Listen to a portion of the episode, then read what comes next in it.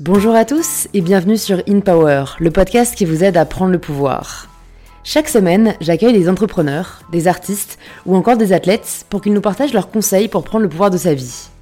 Cette semaine, j'accueille Alice Elim, joueuse de tennis professionnelle mais aussi autrice, présentatrice et actrice. Je suis très heureuse de recevoir Alizé pour plusieurs raisons. Déjà parce que le tennis féminin n'a pas la visibilité qu'il mérite en France quand on connaît l'influence du tennis masculin, mais aussi parce que la vie des athlètes est toujours riche de leçons et d'enseignements qui peuvent s'appliquer pour chacun d'entre nous au quotidien. Dans cet épisode, Alizé nous partage ce qui l'a poussé à se consacrer au tennis de haut niveau, après avoir suivi des études à la Sorbonne. Elle nous partage également les épreuves physiques et mentales qu'elle a dû affronter et comment elle les a surmontées, notamment les troubles alimentaires, du fait de la stricte discipline imposée aux athlètes féminines. Alizé se livre aussi sur son diagnostic d'HPI, au potentiel intellectuel, et l'hypersensibilité qui l'accompagne, et comment elle fait pour ne pas se laisser submerger au quotidien. Je remercie vraiment Alizé pour son authenticité et sa transparence, j'avais vraiment l'impression de discuter avec une amie, et j'espère que vous aurez le même sentiment. Si c'est la première fois que vous écoutez InPower, bienvenue Plus de 200 autres épisodes sont disponibles sur le podcast si vous souhaitez continuer à être inspiré et si ce n'est pas la première fois, c'est peut-être que le podcast vous plaît, alors pensez à vous abonner sur l'application que vous êtes en train d'utiliser. Et je suis ravie de vous inviter à rejoindre ma conversation avec Alizé Lim.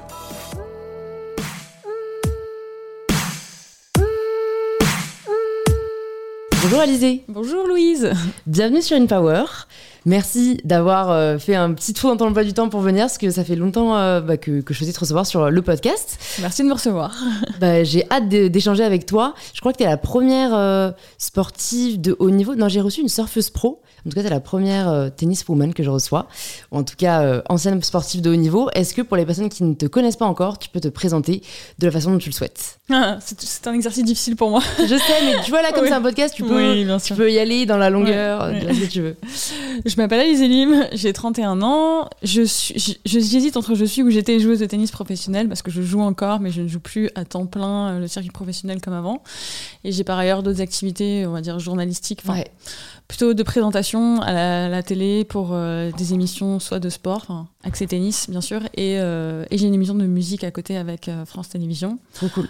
Voilà le, principal est là. Le principal est là. Donc, euh, de toute façon, on va rentrer dans le détail euh, au cours du podcast. Déjà, j'ai vu que tu avais commencé le tennis, ou en tout cas, je sais pas si c'était le tennis ou ta carrière pro, mais à 20 ans.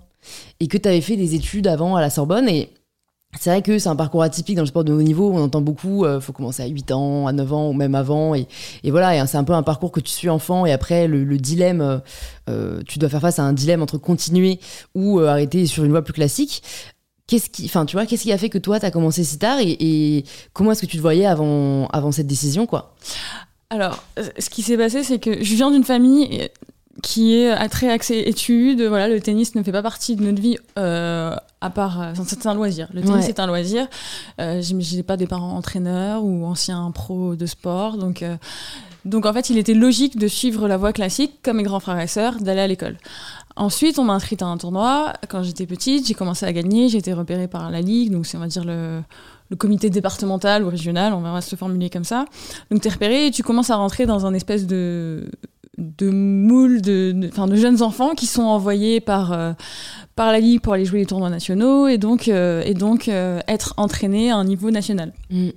Et à ce moment-là, on te propose d'aller soit d'aller en sport-études ou de faire le CNED, ce que faisaient la plupart de mes consoeurs et confrères qui jouaient au tennis à partir du, du collège à peu près. pour moi, c'était impensable parce que Enfin, c'était juste pas la. J'avais pas envie déjà. J'avais envie de, faire comme mes frères et sœurs et j'avais envie de, garder la, vie normale entre guillemets d'une fille qui ne jouait pas au tennis. Et donc j'ai continué ça jusqu'au lycée. Et euh, le problème, c'est que j'ai quand même réussi à, raccrocher au wagon des meilleures françaises de cette manière-là, donc en jouant peu, en m'entraînant peu. Donc j'étais, on va dire que c'est pas comme si euh, j'avais débarqué du jour au lendemain à 20 ans, ah, je vais faire du tennis. Non, j'ai commencé jeune, je me suis entraînée, j'ai fait des tournois internationaux aussi, mais j'en faisais beaucoup moins. Voilà. Et, en bidouillant comme ça, je m'en sortais. Mm. Arrivé euh, le bac, tu te dis bon bah maintenant j'ai plus le choix. Qu'est-ce que je fais? Euh, Je dois faire des études parce que tu te retrouves au lycée et tout le monde s'inscrit euh, sur. À, l'époque c'était pas parcoursup, c'était ah, Ravel. Ah, non, toi c'était Ravel. Ah je connaissais pas. tu changes tous les 10 ans. Oui c'est ça. Il fallait s'inscrire et là tu donc tu fais comme les autres, tu t'inscris et tu te dis oui mais en fait si je vais là, si je fais médecine ou si je fais prépa, je peux plus jouer au tennis. donc là en fait tu te retrouves face à la décision que tu dois prendre. Et là, ça a été un peu plus compliqué. Donc, on va dire que j'ai trouvé un juste milieu en me disant bon, bah, je vais faire une licence d'anglais euh, parce que l'anglais me prend pas trop de temps, c'est ma matière préférée. Et à la fois, j'avais trouvé un deal pour rentrer à HEC c'est un peu long ce que je raconte là. Mais attends, ce podcast est long, hein. donc tu peux donner tous les détails que tu veux. J'ai trouvé un deal pour pouvoir rentrer à HEC donc en première année. Donc c'était une arnaque totale. C'était en sautant la prépa donc, et en sautant euh, le moindre examen d'entrée après une licence n'importe laquelle par une passerelle de sportif de haut niveau. Je me suis dit chic, je vais pouvoir aller à la fac. Il y a pas beaucoup d'heures de, de, cours à la fac. Ça va me permettre de jouer au tennis pendant trois ans. Et après, je reprendrai la voie normale et je serai rassurée de ne pas être euh, de me mettre trop écartée du chemin que je me dis normal dans ma tête à l'époque. Euh, et, donc voilà, j'ai fait cette licence. J'ai joué au tennis à côté, mais finalement, tu te rends compte qu'à la fac, tu peux pas t'entraîner à côté professionnellement, mais je savais pas exactement ce que ça voulait dire. Tu vois, j'ai découvert au fur et à mesure. Tu te dis, ok, il y a pas beaucoup d'heures de cours, mais en fait, j'ai cours de 8 à 10 et de 17 à 18. Comment je fais? Ouais, c'est sûr. c'est pas, aménagé pour les sportifs. Exactement. C'est pas, c'est pas un sport étude. donc, euh, donc voilà. Après ma licence, j'ai joué tout l'été et je me suis dit, euh, bon bah voilà, ça y est, j'ai eu, la, eu la sensation d'avoir un bagage, d'avoir un tampon pour mes parents parce que j'avais un diplôme. Et euh, j'ai joué tout l'été, j'ai eu un bon classement. La fédération a proposé de m'entraîner à la rentrée, donc en septembre, quand j'avais juste après mes 20 ans.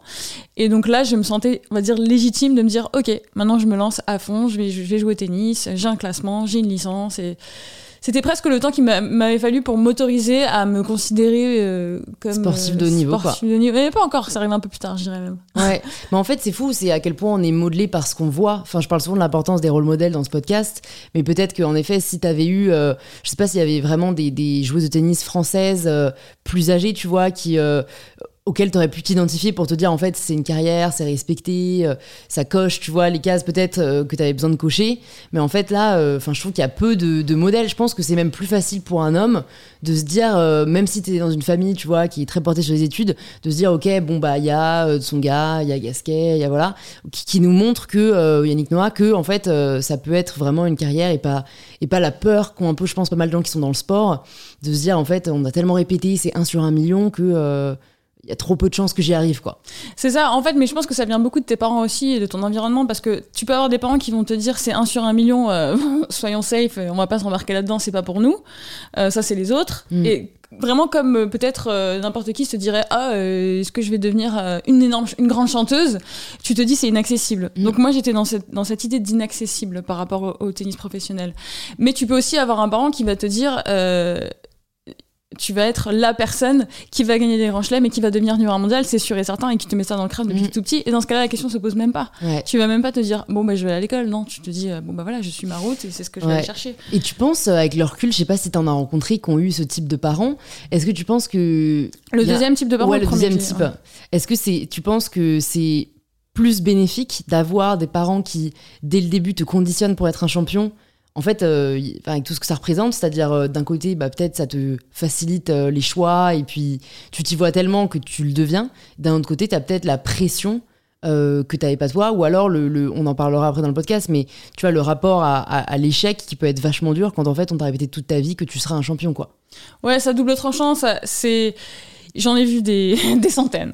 Donc je pense que c'est vraiment euh, au cas par cas. Ça peut être sain comme ça peut être malsain. Ça peut être euh, lourd à porter comme ça peut être euh, très... comment dire galvanisant voilà et ou même indispensable aussi parfois et ça dépend, ça dépend vraiment de, si c'est le père, si c'est la mère, si c'est l'oncle, si c'est la tante, si c'est un entraîneur que tu as rencontré quand tu avais 8 ans, qui t'a pris sous son aile et qui t'a emmené.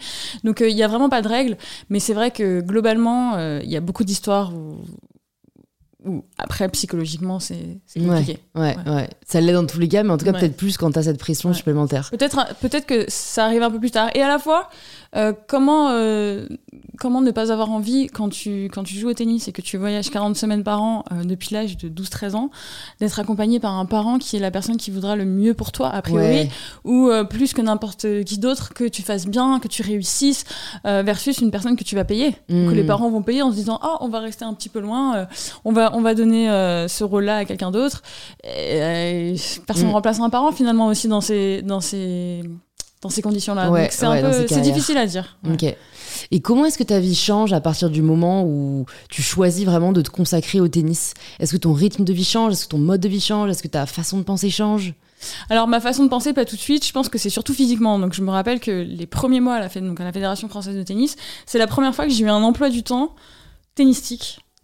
Comme j'avais connu à l'école, j'ai français, j'ai maths, je finis par la philo et j'ai sport entre les deux.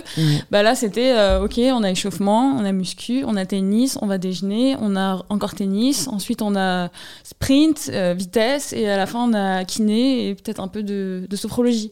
Et c'est vrai que physiquement et mentalement, j'étais mais morte. Vraiment, c'est la première fois que je connaissais le rythme tu te lèves, tu, tu, vas au travail en fait. L'idée d'un travail, je, remplis une journée et je vais me coucher et je n'ai l'énergie pour rien d'autre. Ça, c'est la première fois que je l'ai connu donc à ce moment-là et c'est vrai que ça a été assez choquant physiquement pour moi. J'imagine et surtout, je me dis, ça doit être très bizarre de passer d'un d'une vie où tu vois euh, tu as des études tu as des sorties mais donc notamment ce côté je trouve euh, euh, tu vois le travail intellectuel ah en fait tu ne fais quasiment plus que du sport et c'est vrai que moi je me suis toujours demandé bah, surtout que tu avais fait des études avant je me suis toujours demandé est-ce qu'il n'y a pas un moment un manque tu vois, de, de, je sais pas, de gymnastique intellectuelle ou de, ou, tu vois, où en fait là c'est quasiment que l'utilisation du physique, quoi. À ce moment-là, non. Je pense un peu plus tard quand, quand j'ai vieilli, mais à ce moment-là, non, parce que il y a un truc qui est, qui est assez fou et quand tu t'entraînes autant, au final, t'as pas le temps de réfléchir et t'es tellement fatigué le soir que ta tête, elle, a même plus la force en soi. Ouais, ouais, ouais. Elle a même plus la force et donc elle a même plus envie. Parce que, et je m'en suis rendu compte là, depuis que j'ai arrêté, j'ai tellement plus d'énergie mentale à penser à plein de choses ou à même m'ouvrir à plein de choses juste parce que j'étais épuisée. Mmh. moralement mais j'adorais c'est hyper addictif aussi d'être là le soir et d'arriver et de te dire non mais là j'ai même plus la force de réfléchir à quoi que ce soit je suis trop fatiguée. C'est de la bonne fatigue quoi. C'est de la bonne fatigue et tu te sens en plus euh, content de toi tu te sens fier de toi mmh. t'es allé rechercher ce que tu voulais pour construire voilà, pour ton, objectif, euh, ouais, carrément. Et ça, vraiment, des questions que je me pose par rapport à ce sujet, c'est euh, la comparaison, qui je trouve est vachement toxique dans notre société, euh, parce que, notamment avec les réseaux sociaux, ça devient beaucoup plus facile de comparer sa vie à celle de quelqu'un d'autre. Mais dans le sport, il y a vraiment ce truc d'en fait, c'est toi ou lui, ou elle en l'occurrence. comment comment t'as géré ça, ce rapport à, tu vois, même si toi, tu donnes le meilleur de toi-même, et que j'ai l'impression que la plupart des gens s'entraînent en indiv, donc tu vois, t'as pas forcément conscience du progrès des autres, comment tu gères le fait de ne pas tomber dans le piège de la comparaison Je pense que j'ai eu de la chance par rapport à ça. Je saurais, je saurais pas te le dire, mais j'ai toujours observé beaucoup des filles qui, avaient, qui sont beaucoup plus tombées dans ce piège. Après, au tennis, c'est vraiment particulier. Parce que, au-delà de la comparaison avec les autres, tu portes un chiffre. C'est-à-dire que dans un sport co, euh, si euh, je fais partie d'une équipe, je fais partie d'une équipe. Ok, point pour l'année, j'ai signé. Au tennis, ton classement, il varie toutes les semaines. Donc en fait, selon si tu joues bien ou si tu joues pas bien, tu vas avoir un chiffre. Et donc en fait, petit à petit, le piège dans lequel tu peux tomber, c'est de penser que ça va être ta valeur humaine. Mm. Parce que tu sais comment ça marche dans la vie. Selon euh, si ça brille ou si ça brille pas trop, les gens vont se comporter d'une façon ou d'une autre euh, à l'instant T. Mm. Et ça, c'était quelque chose que je ressentais très fort. C'est-à-dire que quand on arrivait euh, dans la salle de gym, si on venait de faire un tournoi et comme tout le monde connaît les résultats de tout le monde, tu t'arrives et que tu as fait un, bon résultat, tu arrives là beaucoup plus beaucoup plus fier ou bien dans ta peau que si tu viens de, faire trois ou quatre premiers tours d'affilée et que tu as la tête dans le seau et là où tu as l'impression que tu es nul et que t'es pas à ta place et que tout le monde le sait et que tout le monde se dit et que voilà enfin et ça, peut se transporter à plein de choses dans, la vie ah normale mais au mmh. tennis c'est comme ça.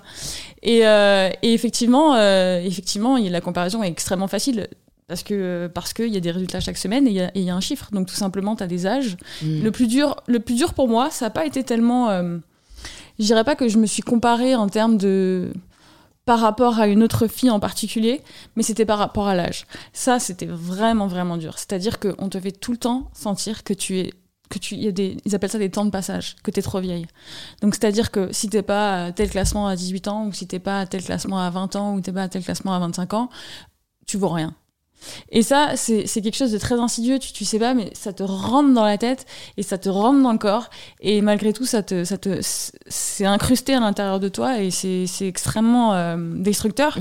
Et moi, je l'ai, moi, je l'ai beaucoup ressenti parce que j'ai commencé tard. Donc en fait, dans mon groupe, tout simplement, j'étais avec des, des, filles plus jeunes et à partir de 20 ans, on disait, OK, on va te prendre à la Fédé, mais bon, à partir de, dès que tu passes les 20 ans, on va plus te payer ça. C'est-à-dire, tu vois un peu moins, on croit un peu moins en toi, donc on va un peu moins investir sur toi. Ouais, en plus, c'est chiffré, quoi. Ouais, c'est chiffré. Donc, t'as une fille qui a 19,5 ans, et ben, on va lui payer ses repas, et moi, j'étais là à côté, je sortais la carte bleue ou, ou, autre, ou alors on va te dire, bon, bah voilà, et dès que tu auras 22 ans, on va plus te donner d'entraîneur. Et je caricature, mais il y, y, a des choses comme ça, en fait, qui, ouais, qui se passent. Ouais, et donc, t'es es sans cesse, euh, t'as sans cesse la pression de l'âge en permanence en te disant, oh, je suis pas assez fort, tu te trop vieille, je suis pas assez fort, je suis trop vieille. Et c'est vrai que c'est tellement malsain de se dire ça. Et après, tu, tu repars en arrière dans ta tête et je me dis, mais bon, mais par exemple, pour moi-même, mon meilleur classement, j'avais 24 ans et je me disais, mais c'est la moindre des choses. C'est-à-dire, c'est pas, c'est, incroyable. J'ai 24 ans, je devais être, je devrais être mille fois plus forte que ça. Ou alors, si t'es un entraîneur qui t'entraîne, mais tu sais que juste avant, il a entraîné une fille qui avait 18 ans, bah, tu te sens, tu te sens un peu euh, une, une vieille, euh, une ouais, vieille ouais, chaussette, non, mais il y a quoi. 24 ans, quoi, c'est fou. euh. Ouais, enfin, mais même à- à- en vrai, c'est, c'est- tu peux le reporter à chaque année. À Ouais. 20 ans, tu peux le sentir. À 18 ans, tu peux le sentir, puisqu'on va te parler des filles de, de 13 ans. Et en- au tennis, on te parle des années d'âge. Donc on dit Ah ouais, c'est une 2009, ah c'est une 2008, ah c'est une 92. Et si t'es une 80, on parle d'une 92 et que toi t'es une 90, c'est comme s'il y a un gap énorme et que rien que par sa jeunesse de deux ans de moins, elle a plus de valeur que toi. Ouais. Et comment t'as réussi, si t'as réussi à, se- à te détacher de ça, en tout cas à pas te laisser. euh, Enfin, parce qu'en fait, je me dis, c'est déprimant. Enfin, tu vois, sinon, euh, pourquoi Enfin, tu vois, c'est très dur de se battre quand euh, t'as l'impression que les personnes ne croient pas en toi, quoi. Je l'ai subi euh, pendant très longtemps et je me souviens juste d'une fois où j'ai eu un coach quand j'ai eu 25 ans. Et il avait entraîné une fille donc, qui était de 93, donc elle avait 3 ans de moins que moi. Mais c'est drôle parce que plus tu vieillis, plus les, les années te paraissent rien du tout. Mais à l'époque, ça me paraissait euh, 20 ans. Et euh, il l'avait il l'avait eu depuis qu'elle était toute jeune et il l'avait fait monter top 30. Et moi, quand il m'a eu, j'étais 100 135e mondial. Et en fait, il, il arrêtait pas de me le faire ressentir par des petites phrases ou par-ci par-là, ou soit en comparant tout le temps. Les, les- rien que les coachs, en fait, c'est toxique. Les coachs qui passent leur temps à te parler des années d'âge de la fille que tu es en train de regarder jouer. Ah ouais, mais elle, c'est une 91, ah, c'est une 92. Ça te rentre dedans malgré tout. Ouais, ouais, ouais. Et, ça te euh, définit après, quoi. Et un jour, je sais plus, je sais plus ce qui s'était passé, mais j'avais, j'avais, pff, c'est marrant, je l'ai effacé de ma mémoire, mais il a dû me dire une phrase à, table qui m'avait beaucoup blessée et qui était de cet ordre-là. Je suis rentrée dans ma chambre, je me souviendrai toujours, j'étais en Angleterre, ma chambre était minuscule. J'ai pris le top 100 des filles parce que, à, à côté de ça, on n'arrêtait pas de dire le, le top 100 vieillit, le tennis vieillit, on joue de plus en plus vieux, on devient fort de plus en plus vieux. À l'époque, c'était les filles de 17 ans qui gagnaient, maintenant c'est plus possible. Maintenant, tu vois des filles qui ont 35 ans qui sont sur le circuit et qui jouent très bien, etc. Et j'ai pris toutes les filles du top 100 et j'ai noté les années d'âge de chaque fille et j'ai additionné les 100 et j'ai divisé pour voir euh, La quelle année j'avais et donc la moyenne et donc quel âge euh, je- et j'avais trouvé je sais plus 30 30 ans ou 29,5 ou un truc à- plus âgé que moi et il a fallu que je me- vraiment que je me le mette sur papier pour essayer de me dire mais Alizé stop c'est faux en fait voici les chiffres mais bon euh, à vrai dire euh, honnêtement euh, la comparaison par rapport à une autre fille, j'ai jamais ressenti la, la jalousie ou, ou de, se, di- de se comparer trop. Parce Ouais. que je pense que de toute façon, au tennis, ça n'a pas de sens, puisque en vrai, ce serait pas, ce serait une autre, c'est une race. Donc, tu auras toujours quelqu'un qui sera devant toi ou derrière toi, etc. Donc, ça n'a aucun sens Ouais. de se cibler sur une fille. Ça, je suis jamais tombée dans ce piège-là, et heureusement. Mais par contre, l'âge, encore aujourd'hui. Hein. Ouais. Ça mais- commence ouais. peut-être à disparaître un tout petit peu aujourd'hui parce que je m'en écarte, mais Mais en fait, c'est j'ai un chapitre dans mon livre sur euh, la vieillesse et voilà, j'ai lu beaucoup de choses à ce sujet. Et en fait, c'est pour le coup, je pense dans le tennis, ça vaut euh, aussi bien pour les femmes que pour les hommes, même si, comme dans tout, j'ai l'impression dans notre société, c'est moins prononcé pour les hommes. Mais en tout cas, euh, c'est c'est fou de voir que le sport est peut-être un domaine où c'est exacerbé, mais toutes les réalités de la société en général, tu vois. C'est après, euh, moi, c'est, tu vois, j'en parlais avec ma mère ou même mes tantes. En fait, c'est que elles te disent qu'à partir d'un certain âge, t'es plus regardé dans la rue. À partir d'un âge, t'es plus considéré de la même façon. Euh, en fait, t'es même invisibilisé, tu vois, que ce soit des médias, que ce soit des magazines, euh, enfin des films. Et, en fait, je pense que t'as ce sentiment de, en effet, ne plus avoir de valeur parce que t'as plus les récompenses que la société pouvait t'octroyer. Et en plus. Pour les femmes, c'est très lié à l'apparence physique parce qu'en fait, euh, tout ce qui va faire, on va dire, le, euh, la considération de la femme euh, et les attributs de la féminité, donc euh, notamment, bah, son apparence physique, le fait qu'elle soit ingénue, enfin voilà, le fait qu'elle qu'elle corresponde vraiment à l'image qu'on se fait de la jeune femme, c'est ça qui va faire, qui va faire qu'elle est valorisée, alors que ben, les hommes, en fait, c'est souvent plus la réussite, le prestige, peut-être même l'argent, donc qui sont d'autres. Enfin voilà, ça reste quand même des critères, mais qui sont indépendants de l'âge. Alors que nous, ce qu'on a considéré comme être assez bien, ça va vraiment être euh, très lié à notre poids, à notre apparence physique, à notre âge. Quelque chose qu'on contrôle pas au final. Quelque chose qu'on, mais vraiment qu'on ne contrôle pas et, et, et, qui nous pousse du coup à euh, changer, euh, à payer, à faire de nombreuses, tu vois, procédures ou, ou, ou s'infliger des contre le temps régimes. Mais tu vois, moi j'en parle souvent et, et, le terme anti-âge pour les crèmes, je le trouve absurde. Tu vois, s'il y a bien une chose contre laquelle on peut pas lutter, c'est le temps qui passe. Mm. Donc pourquoi est-ce qu'on achète des crèmes anti-âge? Mais parce que en fait, ça, ça te permet de d'avoir visibilité de l'âge. En fait. Non, mais c'est ça. C'est en gros, faut pas que tu fasses ton âge comme si c'était une honte, alors que tu vois que dans plein de sociétés, euh, euh, tu vois plus primaires ou en tout cas même dans des pays d'Afrique où la, la, vieillesse va être plus une euh, une ça va plus être un respect, ça va plus être une qualité. On n'a pas du tout le même rapport à la vieillesse parce qu'en fait, c'est les aînés qui sont les plus respectés. Alors que je trouve que dans notre société, il y a, y a une défiance par rapport aux personnes âgées, quoi. Il y a un peu une on va aimer les nôtres, nos grands-parents, mais sinon ça va être, tu vois, un peu le, les pauvres, la déchéance. On voit pas le côté du tout. Bah attends, ils ont vécu, euh, ils sont, ils ont une sagesse de ouf, ils ont une expérience de vie incroyable. Pourquoi est-ce qu'on les valorise pas plus, quoi? Pourquoi même est-ce qu'ils sont pas plus sur des plateaux télé? A priori, je pense qu'ils ont mieux compris la vie que nous. Mais en effet, enfin, si t'es à la télé maintenant, tu vois très bien que en fait. Euh, Enfin, y a, là aussi, tu as une espèce d'âge limite, quoi. Ouais, ça c'est beaucoup dans les métiers d'image, mais je me dirais quand même que dans les entreprises, quelqu'un qui a qui a accumulé beaucoup d'expérience et qui va être respecté par son expérience, même s'il est plus vieux. Parce que dans ce cas-là, dans, dans, une situation comme ça, on va pas être axé sur euh, physique. Ouais, ouais ça dépend des entreprises. mais je, sais, euh, ça, mais j'ai pas bossé en entreprise. J'essaie d'imaginer d'autres situations. Non, mais c'est sûr que dans le cadre de l'entreprise, l'entreprise, euh, enfin, l'expérience est valorisée même, tu vois, en termes de, de salarial. Donc ça veut mm. aussi dire que c'est lié à la valeur. Mais c'est plus, je trouve, dans la vie de tous les jours, tu vois. Bon, je, je, trouve ça vraiment dommage et c'est marrant que dans le sport, toi, tu l'as vraiment vécu de manière exacerbée et à un très jeune âge. Et donc, en fait, on voit que c'est absurde. On voit que c'est vraiment arbitraire, tu vois. En fait, euh, on aurait pu décider que euh, les femmes sont périmées à, à 25 ans. Euh, aujourd'hui, c'est, je sais pas, tu vois, ça va être peut-être à partir de 50 ans. Mais en fait, on pourrait arbitrairement décider que ce soit 80 et à ce moment-là, ça va être bah, beaucoup plus visibilisé les femmes qui sont entre, mm. entre 50 et 80 qu'on voit quand même très peu. De, la même manière que arbitrairement, on, peut commencer à te faire sentir à 12 ans au tennis. Mm. Si on te met dans un groupe qu'avec des filles de 10 ans et que tu t'entraînes toute l'année avec elles, inconsciemment, si tu as quelqu'un qui est un peu axé là-dessus et qui, qui t'entraîne, tu vas te sentir un peu. Tu vas commencer à développer ce sentiment-là. Mm. Donc, en fait, c'est à n'importe quel âge, ça n'a pas de sens. Donc, en fait, c'est l'environnement et. Ouais, ouais, t'as raison. Donc, c'est bon, c'est rassurant parce que le fait. J'espère que pour les personnes, euh, voilà, peut-être qui sont plus âgées que nous et qui ressentent ça, se rendent compte, par cet exemple du sport, qu'en fait, c'est exactement le même procédé dans la société, à un âge différent, mais que, en fait, il est tout aussi arbitraire euh, que, que ce que t'as vécu toi, quoi. Ouais, et en plus, je te donne ça euh, par hasard comme exemple, mais à la fois, je me rappelle que quand je suis rentrée à cette ligue dont je parlais tout à l'heure, j'étais de 90 et je m'entraînais qu'avec des 91. Et je me souviens que ça, c'était déjà un peu genre, ah ouais, mais elles sont plus jeunes que moi. Ah oui, si je, si je l'ai battue, ah oui, mais elle est plus jeune que moi. Donc ça, ça, ça vaut pas, ça vaut ouais, rien. Ouais, ouais.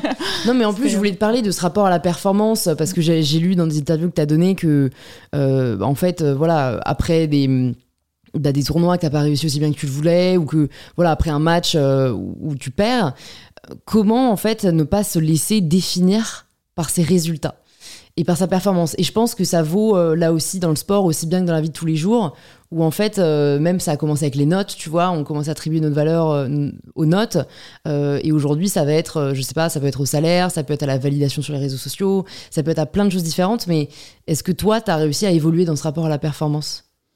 Oui et non, dans le sens où oui, parce que on va dire si je dézoome, je, je le sais, donc j'en suis plus consciente que quand j'avais le nez dedans, H24, 7 jours sur 7, 365 euh, jours de l'année, et à la fois, il y a, y a ce, ce, sentiment, tu l'as même sans te le dire en fait, c'est-à-dire après une défaite, où tu te sens nul, même si tu te dis pas, ok, je vaux rien, etc. Mm. Et ça, c'est ça c'est difficile à à exterminer. En bah ouais, totalement. Et est-ce que vous avez, je sais pas, on vous apprend des méthodes pour euh, rebondir plus vite? Parce qu'en plus, vous avez des tournois souvent, quoi, des, des, compétitions souvent. Donc je me dis, tu peux pas rester avec ce sentiment-là, tu peux pas le laisser prendre toute la place, quoi.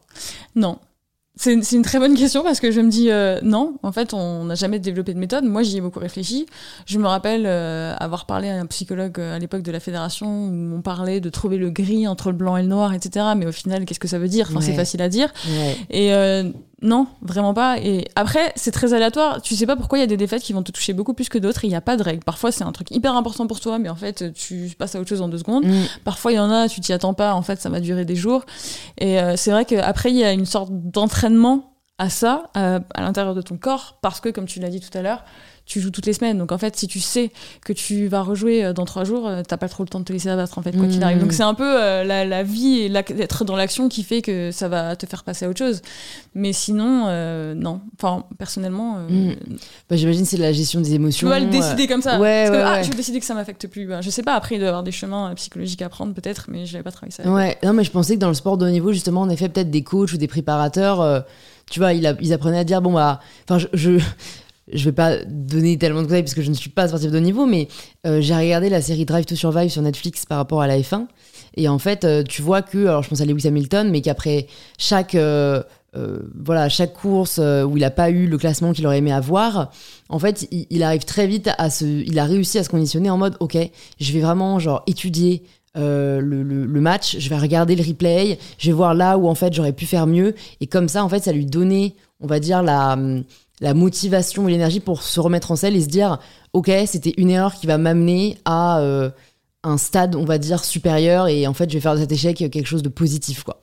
Alors effectivement quand tu as la chance d'avoir alors nous c'est pas forcément d'études vidéo tu peux pas vraiment faire ça tout seul mais c'est un coach. Quand tu as un coach qui, te, qui a un regard sur toi, qui t'apporte un regard extérieur en te disant t'as fait ça de bien, t'as fait ça de mal, viens on va retourner au travail tout de suite, c'est beaucoup plus facile de passer à autre chose que quand t'es seul que tu sais pas pourquoi, que donc tu ne peux pas te concentrer sur quelque chose de concret et de précis et à améliorer, comme tu viens de le dire pour Lewis Hamilton, mais que tu t'enlises dans ce simple sentiment de nullité sans avoir quelque chose de concret à, à tirer. Ça, c'est le pire sentiment.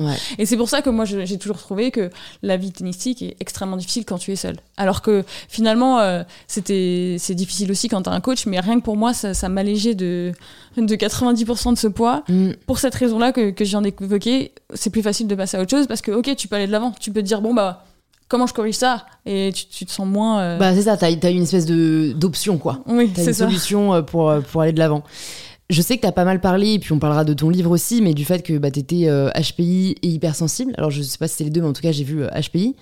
c'est quelque chose dont on parle pas beaucoup, donc est-ce que déjà tu peux nous dire ce que c'est, comment tu l'as su, et puis on viendra après au comment tu vis avec quoi. C'est marrant, j'ai pensé en voiture, je me disais, elle va me demander. Ouais. je, Jusqu'ici, j'ai toujours répété les définitions des, spécialistes parce que c'est pas mon domaine. Enfin, je veux dire, c'est pas moi qui définis ce que c'est. Mm, Donc, mm. Euh, je suis quelqu'un qui reçoit les informations et qui essaye de. Forcément, comme j'ai sorti ce livre, on m'a posé la question. Et je me suis dit, quelle serait ma propre définition pour la première fois, celle que je me ferais en, en prenant tous les éléments que j'ai compris en étudiant le sujet ou en écoutant en, écoutant en parler. Euh, être HPI, déjà, c'est physiquement et chimiquement avoir un, cerveau à l'IRM qui fonctionne différemment, qui allume des régions différentes. Donc ça, c'est euh, ils, ont, fait ces tests-là euh, avec des IRM fonctionnels. Euh, il y a aussi une différence au niveau, je vais pas rentrer dans les détails parce que j'ai peur de dire des bêtises, mais matière blanche, matière grise et mm. de la façon dont les connexions se font dans le cerveau. Donc ça, c'est la, la différence physique. Après, ça a donc une influence sur la façon de penser, indéniablement, et aussi sur la façon d'être au monde. Et donc ça entraîne un certain nombre de conséquences dans euh, le, fonctionnement et la personnalité qui peuvent varier d'une personne à l'autre, mais on retrouve quand même beaucoup de, ces conséquences et qui deviennent presque des caractéristiques par la force des choses chez beaucoup de ces personnes HPI. Voilà. Ok, qui sont... Euh, et dont l'hypersensibilité. Mais là, euh, est-ce que tout le monde est d'accord? Je ne sais pas les, moi, les, les psychologues, euh, enfin, par exemple, la psychologue qui a écrit la préface de mon livre dit qu'ils sont tous hypersensibles. Après, euh, moi, je suis pas, je suis pas scientifique, donc euh, je hmm. répète juste ce qu'on me dit. Est-ce que moi, je suis hypersensible? Oui. Mais je peux pas parler pour tous les HPI. Ouais, ouais, ouais. Et du coup, ça se caractérise par une pensée en arborescence, par le fait de réfléchir tout le temps, d'être, voilà, très vite d'avoir l'attention captée par différents enfin voilà, par toute sollicitation, et d'avoir du coup des émotions accrues, j'imagine, alors, euh, il y a beaucoup, beaucoup, beaucoup de choses. En fait, ça pourrait être à l'infini. Euh, la liste pourrait être tellement longue. Alors, oui, les, les, principales choses dont on peut parler tout de suite, c'est euh, une hyperactivité cérébrale, ça c'est sûr. L'envie d'arrêter sa pensée et de ne jamais avoir de bouton stop. Donc, moi, mm. ça, ça, ça pose des, des, problèmes de sommeil. Ça. ça et, quand tu lis ça à une hypersensibilité, donc qui est donc l'exacerbation des cinq sens, et encore une fois, je cite Jeanne Chopin pour ça et, des psychologues parce que c'est pas moi qui étudie l'hypersensibilité. Euh, donc euh, une exacerbation des cinq sens, donc le toucher, euh, la vue, l'ouïe, donc une hyperesthésie, une hyperacousie, etc. Ça, voilà, ça a une influence sur le quotidien. Et donc, euh, oui, ça, ça exacerbe les émotions. Après, dans quel sens ça va, je, c'est compliqué pour moi ouais, de Ouais, bah, surtout que ça doit être du cas par cas, c'est sûr. Euh. mais du coup, bon, c'est, on va dire, euh, j'imagine. Je dirais que, pardon, que l'hypersensibilité flambe parce qu'elle est associée à l'hyperactivité cérébrale. Donc si tu, si tu as une capacité d'analyse ou une hyperlucidité à 360 sur une situation et que tu l'associes à à euh, une sensation physique, ça, ça flambe. Hmm. Ouais, ouais, j'imagine le sentiment, euh, c'est plutôt juste la partie cérébrale, mais pas la partie physique. Donc, euh, ça, pas. Enfin, est-ce que on t'a appris à en faire une force, cette. Bah, cette différence, on va dire, même si elle concerne, je crois, beaucoup de monde. Enfin, j'ai reçu Fabrice Midal sur le podcast qui a sorti un livre sur hypersensible. Je crois qu'il disait que c'était près de 30% de la, de la, population. Donc là, on parle juste du côté hypersensible. Mais voilà, comme c'est un fonctionnement qui est quand même différent et qui a l'air euh, aussi un peu envahissant euh, par moment, est-ce que tu as appris euh, justement à pas te dire mais enfin pourquoi ça m'arrive euh, enfin tu vois et se dire euh, ok en fait j'ai ces, ces pouvoirs là tu vois j'arrive à le voir comme ça et donc au quotidien euh, je vais faire en sorte que ce soit une force. Alors j'ai oublié juste de dire un truc qui c'est que donc j'ai parlé des pardon des, des, de la prédisposition je sais pas de, des différences on va dire physiques et chimiques. Après comme on le sait on fait un test de QI et on considère que les personnes HPI sont celles qui ont un QI supérieur à 130 et on, on, on analyse aussi d'autres choses parce que c'est pas juste un test c'est pas juste euh, c'est pas juste ça. Donc euh, il y a des tests de personnalité qui sont associés à ça. Euh, l'hypersensibilité aujourd'hui apparemment il n'y a pas de test. Il n'y a pas de test validé, prouvé scientifiquement qui peut valider une hypersensibilité. Donc c'est très difficile de, de, dire, ok, est-ce qu'une personne est hypersensible ou pas, est-ce que je le suis ou je le suis pas, parce qu'en fait, au final, c'est selon comment nous on se sent. Mais, mais voilà. c'était quoi ta question déjà?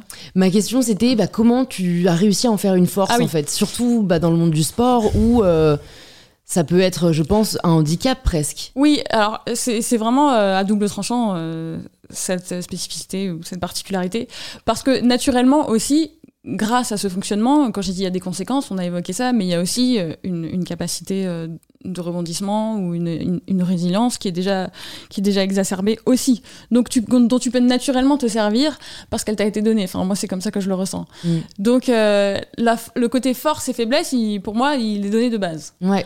Après, euh, est-ce que tu arrives à pencher la balance d'un côté ou d'un autre? C'est vraiment euh, selon euh, ce que t'offre la vie et comment effectivement tu, tu, tu te sers de, de, tes pouvoirs pour reprendre tes mots tout à l'heure. Et ça, c'est un travail de tous les jours qui n'est jamais acquis. Donc je, je dirais pas qu'il y a un moment où tu dis ça y est, j'en ai fait une force, c'est bon. Hmm. Non, c'est-à-dire qu'à un instant T, genre, à, un, ouais, à un instant T, t'en fais une force. À un instant T, tu, tu te fais piéger. À un instant T, c'est une, une douleur et c'est une souffrance. À un instant T, tu arrives de nouveau à en faire une force et tu cherches en permanence à en faire une force mais au final, il n'y a, pas, a pas de recette magique. Mm. C'est vraiment, je connais mes forces et mes faiblesses, comment je les utilise dans chaque situation qui m'est donnée par la vie. Ouais. Et qu'est-ce que tu voulais partager euh, dans ce livre Éloge de l'inconditionnel? Pourquoi tu t'es dit, euh, ok, j'ai quand même envie de parler de ce sujet-là au grand public? En fait, j'ai pas eu envie de parler de ce sujet-là au grand public, je voulais parler de tennis à la base. Ouais. Je voulais parler de tennis et je voulais faire un livre qui expliquait.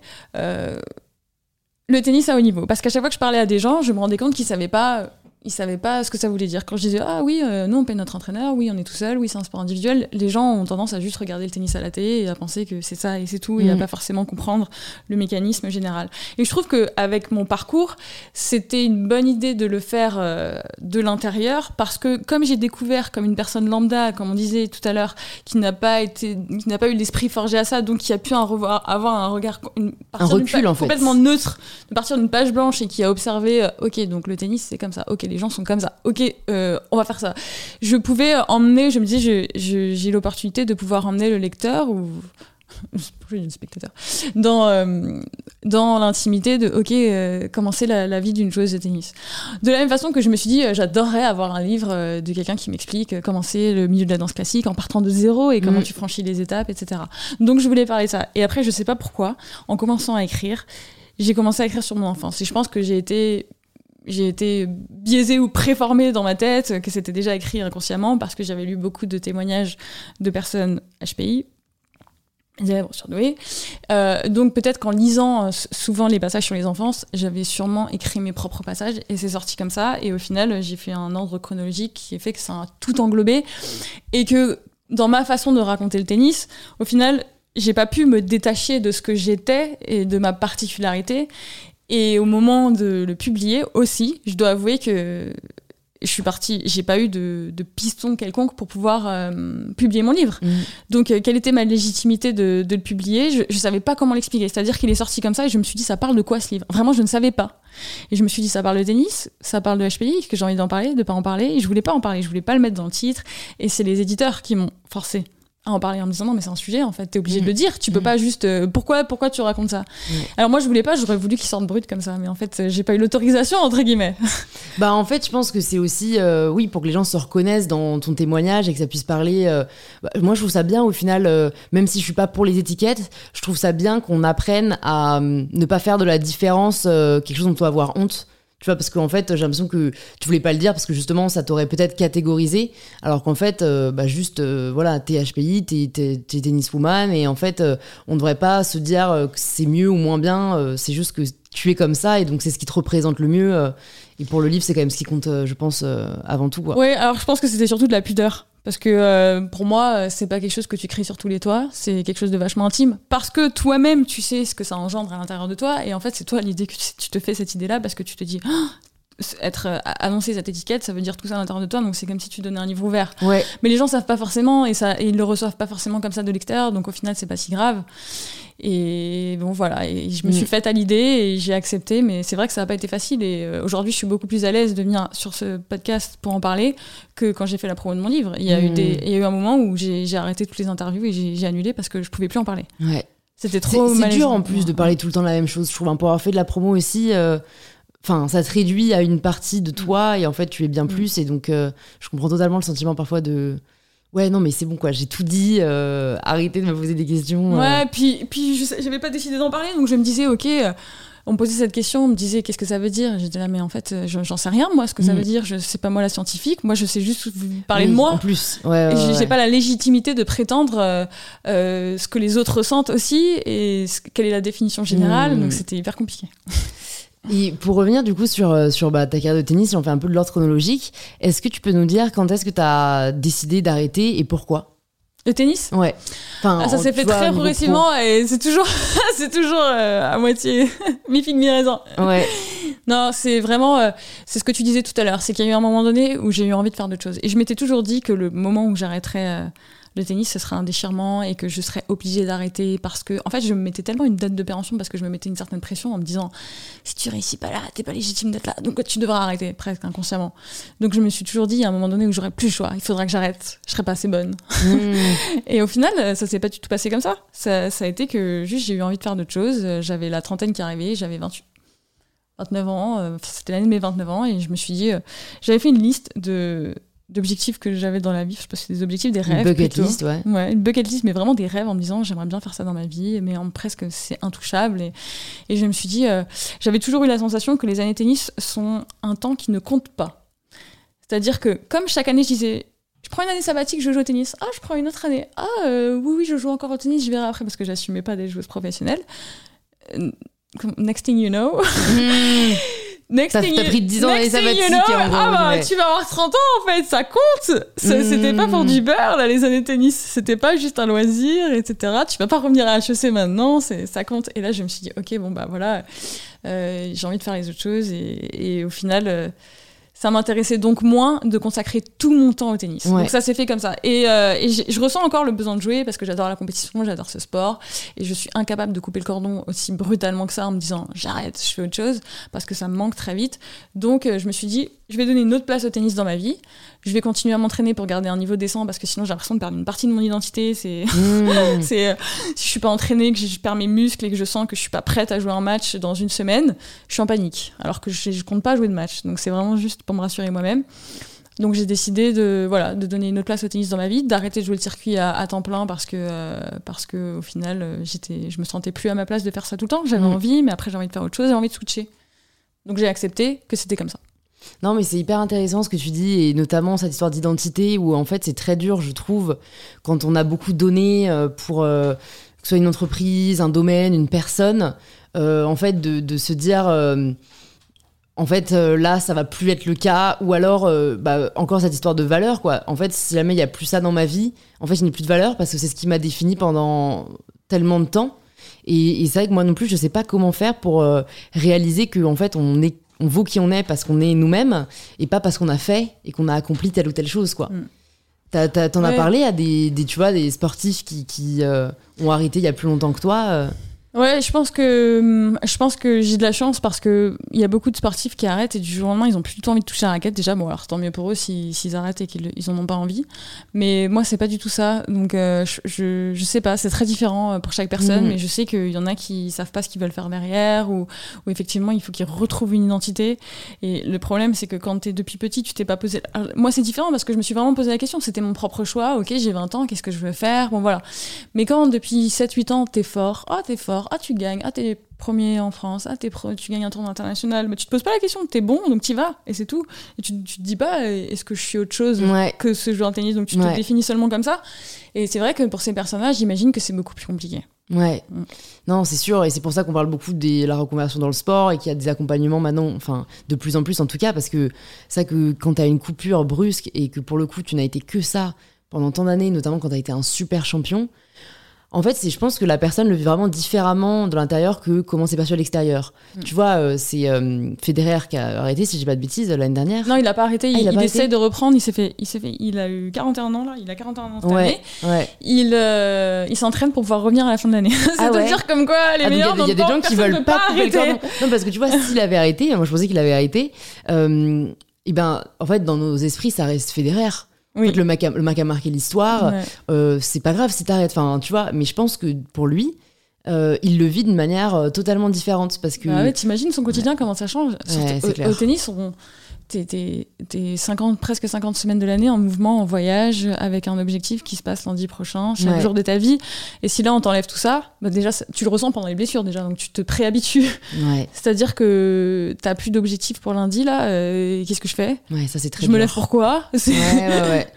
Et t'as réussi du coup toi à te remettre des objectifs euh, pendant cette période de transition, euh, enfin même encore aujourd'hui, tu vois. J'imagine que le livre en a été un, le fait de commencer des émissions de télé, euh, parce que c'est vrai que c'est pas pas la même adrénaline, c'est pas les mêmes récompenses. bon, du coup c'est pas aussi les mêmes échecs, mais tu vois comment t'as fait pour garder ce sel que tu pouvais avoir dans ta vie de compétition? Justement, j'étais curieuse de voir si on pouvait retrouver quelque chose de similaire ailleurs. Ma réponse est non pour l'instant. mais je, mais bah, si je, vais, je suis allée au spectacle de Gad Elmaleh la semaine dernière, je me dis là, par contre, c'est le summum quand même, un one-man show comme ça. Donc il y a d'autres métiers, évidemment. C'est vrai, c'est vrai. Il y a d'autres métiers. Surtout que tu as la euh, l'adoration du public, quoi. Oui. Et ça, je pense, c'est un truc quand t'es tout seul chez toi, tu rentres le soir et que t'as plus ce truc de, euh, enfin, ce truc humain de j'ai été validé, euh, là, il y a plus personne qui m'aime c'est très dur quoi. Mm. Alors que dans le tennis, euh, tu l'as plus par les médias, les papiers. Euh. C'est Tsonga qui en parlait. je suis allée à son, à son dernier match, du coup, euh, Roland Garros cette année. Et du coup, je crois que bah, j'avais lu des interviews de lui, où et même lui le disait dans son speech à la fin. En fait, c'est très dur de dépendre de, de, bah, de l'amour que les gens peuvent te donner, qui lui-même dépend de ton palmarès, parce qu'en plus, ben, tu représentes la France, quoi.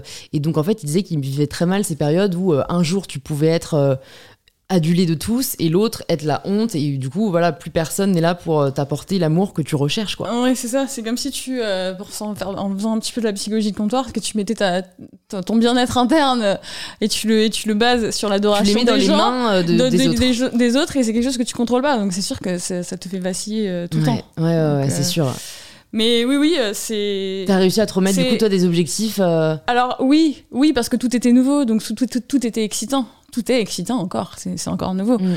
Euh, après, euh, oui, de temps en temps, enfin non très régulièrement, j'ai besoin d'aller jouer au tennis. En fait, déjà rien que faire du sport, c'est différent. Euh, j'ai besoin de faire un tournoi, j'ai besoin de, de compétition.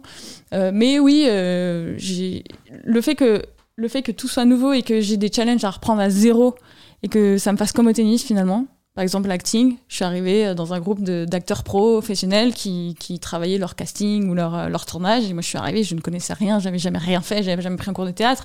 Donc, au final, je retrouve ça parce que c'est euh, c'est de la performance du corps et de l'esprit dans le détail, avec de la répétition et une sensation de se sentir nul ou fort selon ce que tu as fait. Euh, donc, donc j'ai l'impression de reprendre des sports à zéro, en fait, au final, quand je commence, parce que j'essaie d'être sur. J'ai le même fonctionnement du, du détail, etc. Mais il y a quand même quelque chose d'un peu plus sain, on va dire, dans le sens où tu vas moins dans des extrêmes émotionnels. Donc Mm. ça, c'est positif quand même. Ouais. Après, est-ce que tu as les, les mêmes euh, High, montées euh, euh, ouais, high? ouais. Non. Ouais. Mais c'est pas plus mal que ça reste comme ça au lieu Ouais. d'être comme ça. Ouais. Je veux dire, pour ton bien-être personnel, au bout d'un moment, vivre toute sa vie comme ça, c'est chaud. Bah, je sais qu'en plus, t'en as, t'en as parlé euh, euh, librement euh, dans, dans pas mal de médias. Euh, Enfin, j'ai lu voilà, que tu avais fait face à la boulimie, aux troubles alimentaires, euh, parce que la gestion du stress est très compliquée, je pense notamment quand on n'est pas accompagné ou pas assez. Est-ce que tu peux peut-être nous parler, euh, bah, en effet, de cette période et puis comment tu as réussi à, apprendre à gérer le stress autrement? Parce que, en fait, malheureusement, euh, que ce soit, euh, tu vois, se faire, se faire mal ou, avoir des troubles alimentaires ou avoir, tu d'autres formes de troubles parce qu'on a un trop plein de stress ou d'émotions, ça touche encore une fois le sport et d'autres domaines, quoi. Bah, c'est vrai que justement, depuis que le tennis est mis de côté, je remarque, mais vraiment je remarque de façon passive, hein, c'est pas parce que j'ai fait un travail euh, quelconque, ou peut-être que j'ai grandi, mais voilà, sans m'en rendre compte, je... mon alimentation est beaucoup plus stable. Hmm. Beaucoup plus stable. Et je pense que c'est vraiment le tennis qui crée ça parce que ça te met dans, des, dans une condition émotionnelle euh, tellement intense, euh, tellement troublante. euh, tu, tu contrôles rien, tu as l'impression de, de tout faire pour que ça marche, mais au final, euh, tu perds toutes les semaines. Donc, toutes les semaines, tu as une sensation d'être nul. Et, et en plus, tu restes, tu regardes les autres jouer, donc les autres sont meilleurs que toi. Enfin, c'est... Donc, euh, oui, je pense que déjà, être seul dans une chambre d'hôtel, même quand tu pars en vacances, t'as tendance à prendre la boîte de céréales. Si tu, ou si tu t'ennuies, en fait, n'importe qui, dans, pendant le confinement, les gens ont envie de manger, en fait. Hmm, hmm. Donc déjà, faut se dire qu'au tennis, il y a beaucoup de temps mort où tu es dans une chambre d'hôtel, tout seul. Donc tu es, dans la solitude, tu peux être en train de digérer une défaite, donc en fait, c'est propice à, à ça, quoi. Ouais. Enfin, je veux dire, à part être au téléphone pendant des heures avec tes amis ou regarder des séries euh, ou lire des livres, tu, tu très vite, tu t'en prends à la bouffe. Et en plus de ça, il y a un rapport au corps qui est particulier parce que c'est du sport, parce qu'il faut quand même être fit, parce que tu es quand même dans des tenues... euh, dire, on est presque en maillot de bain parfois Ouais. sur le cours de tennis, donc euh, les gens se regardent, euh, tu es sur une scène, les gens te regardent de haut en bas, c'est silencieux, euh, ils peuvent regarder euh, si tu dis un mot, ils entendent, euh, si, ta jupe est un peu trop courte, on le voit, si tu as pris 2 kilos, on le voit. Donc je pense qu'il y a un rapport au corps où, où oui, tu, tu aussi en fait, Mm. parce que tu as envie de... Enfin moi personnellement en tout cas, je compensais tout simplement un manque affectif ou, un, ou un vide Ouais, par la bouffe. Derrière, tu te sens mal parce que tu te dis... euh, ça va impacter je vais les être grosse ou j'en sais euh, rien, ouais. je vais être. Enfin voilà, mais après, euh, c'est c'est absurde, hein. euh, évidemment que tu le sais que c'est absurde, mais tu, tu, tu- en fait, tu t'auto-blâmes de choses où tu te, tu, tu te dis, mais. En fait, je pense que c'est vraiment. Comment t'as pu perdre le contrôle de toi-même à ce point-là? T'es vraiment nul. Mm. Et donc, tu te blâmes d'avoir mangé, mais c'est même pas forcément pour le physique, c'est vraiment, mais oh là là, mais qu'est-ce que t'es faible, et donc tu t'en Mm. veux, et derrière, tu vas te faire vomir, et, Et etc. tu essaies de reprendre le et c'est un cercle vicieux, et c'est un cercle vicieux comme ça. C'est un cercle vicieux totalement et, et je pense que enfin c'est peu de gens en parlent et euh, surtout bah, peu de gens ont des solutions à apporter euh, sur comment sortir de ce cercle vicieux. Alors bien sûr il y a l'accompagnement psychologique mais c'est vrai que parfois euh, je trouve qu'on peut pas apprendre aux gens à être euh, plus indulgents avec eux-mêmes quoi. Alors moi j'ai trouvé un petit moyen qui marche un tout petit peu. Alors pour te raconter, moi je pense que ce que j'ai fait à un moment donné, ce c'est ce qu'une nutritionniste avait appelé, je sais pas si ça s'appelle vraiment comme ça, etc. J'ai regardé quand même sur internet à l'époque, une anorexie athlétique. C'est-à-dire que moi c'était associé au sport, c'est-à-dire qu'il fallait que j'arrête de manger du sucre, j'arrête de manger du gluten, que je mange des protéines le soir, que ceci, que cela. Et en fait je me suis mise à tout contrôler, donc comme une anorexique, mais euh, version sport. Mm. C'est-à-dire que... De- moi je dirais de l'orthorexie athlétique. Parce que j'ai fait de l'orthorexie, en tout cas ce qu'on a appelé aujourd'hui l'orthorexie. Je sais pas ce que c'est. Bah en fait c'est le fait de contrôler euh, tout ce que tu manges et ton sport, mais sans euh, te faire vomir. Donc après je sais pas, euh, tu vois, mais en tout cas moi il y avait ce côté. Moi, j'avais. Moi, si jamais je sortais de ça, je pouvais aller me faire vomir. Pour... En fait, c'est presque des règles que tu t'es mises. Tu t'es dit, ok, donc là, je serai la personne parfaite si je mange comme ça, comme ça, comme ça. Si j'échoue, j'ai deux options. Soit je vais courir. Par exemple, j'ai mangé un chocolat. Je vais courir 20 minutes. Soit je me fais vomir. hmm. Et, et en fait, c'est comme si tu, tu te dis, ta- journée sera parfaite si tu as rempli toutes ces cases. Hmm. Et si t'as pas rempli toutes ces cases, t'as raté. Et t'es nul. Et, Ouais, enfin, ouais, je non, sais pas, mais je- ça franchement, ça me rappelle des souvenirs. euh, ouais. Et, euh, T'as ce besoin à tout prix de retrouver le contrôle, sinon ton cerveau n'est pas tranquille. C'est ça. Et donc après, ça devenait une règle. C'est-à-dire que tu peux pas manger de, de riz blanc le soir parce que le soir, il n'y a pas de féculents. Et si tu manges des sushis, ça devient un, drame, et, euh, etc. Alors moi, comment ça a switché C'est qu'en fait, je me suis rendu compte qu'à un moment donné, je ne dormais plus. Et j'ai j'ai compris que euh, quand tu jeûnais, souvent tu dormais pas. Enfin, ça avait une influence sur le sommeil. Et là, ça devenait tellement insupportable. Je m'entraînais beaucoup et je faisais des heures sup parce que j'allais courir en plus, parce que si j'avais trop mangé, j'allais courir. Et là, je me suis dit à un moment donné, en fait, là, j'ai vraiment trop envie de dormir. Et c'est ça qui a switché pour moi. ça a pris le dessus. Et donc, il y a eu un jour où je me suis dit, ce soir, je vais manger du riz. C'est tellement Ce soir, je vais manger du riz, j'ai envie de dormir. Et quand j'ai vu que ça a marché, ça m'a motivée.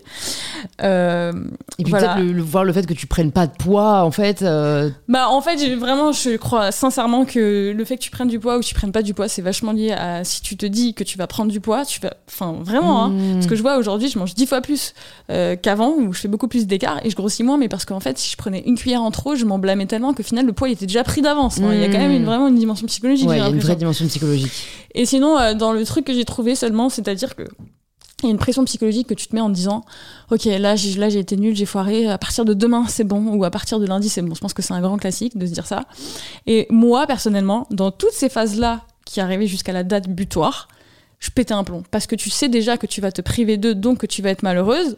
Donc tu te lances dans un truc où tu craques et tu fais une crise de boulimie parce que tu as tellement peur d'en être privé derrière que tu vas dans l'excès. Mais en fait, c'est que toi qui t'en es privé derrière. Donc en fait, c'est toi qui te mets dans cette situation de te forcer à, enfin, de te, forcer à la boulimie. Donc j'ai appris à contrôler mon cerveau en me disant j'essaie de trouver un juste milieu tout le temps et je ne me mets plus de date butoir. Et parfois, c'est-à-dire que je me mentais moi-même, je me disais, t'as le droit, prends du chocolat, t'as le droit, t'as le droit, ça fait rien, t'as le droit. Et en me donnant le droit, quelque part, j'en avais moins envie et donc c'est devenu plus stable. Je sais pas si ça a du sens, mais. Mais ça a totalement du sens. Hein. C'est la diabolisation de la nourriture. Euh, et en fait, euh, le fait de diaboliser la nourriture, déjà, ça te donne plus envie de la voir, mais ça te donne aussi après plus envie de, de défaire euh, ce, ce qui est considéré comme un craquage, ce qui au final écouter ton corps.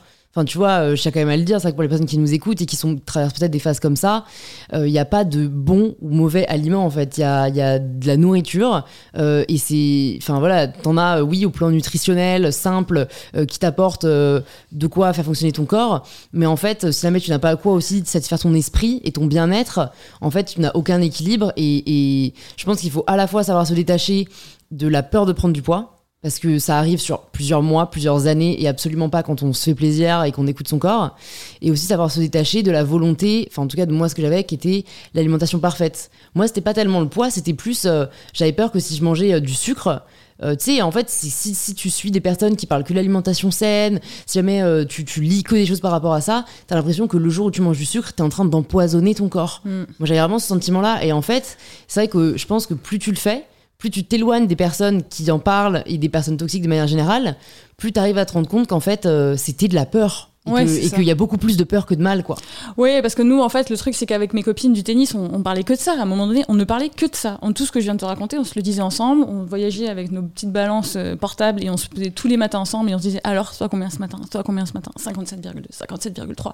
Et c'était euh, un drame, en fait. Et je pense mmh. qu'à un moment donné, c'est passé par là aussi. Arrêtez d'en parler, déjà, mmh. stop. Et euh, j'irai un autre truc, au cas où ça aide quelqu'un d'autre, c'est donc ça rejoint ce que tu dis, c'est qu'à un moment donné, c'est l'histoire que tu te racontes.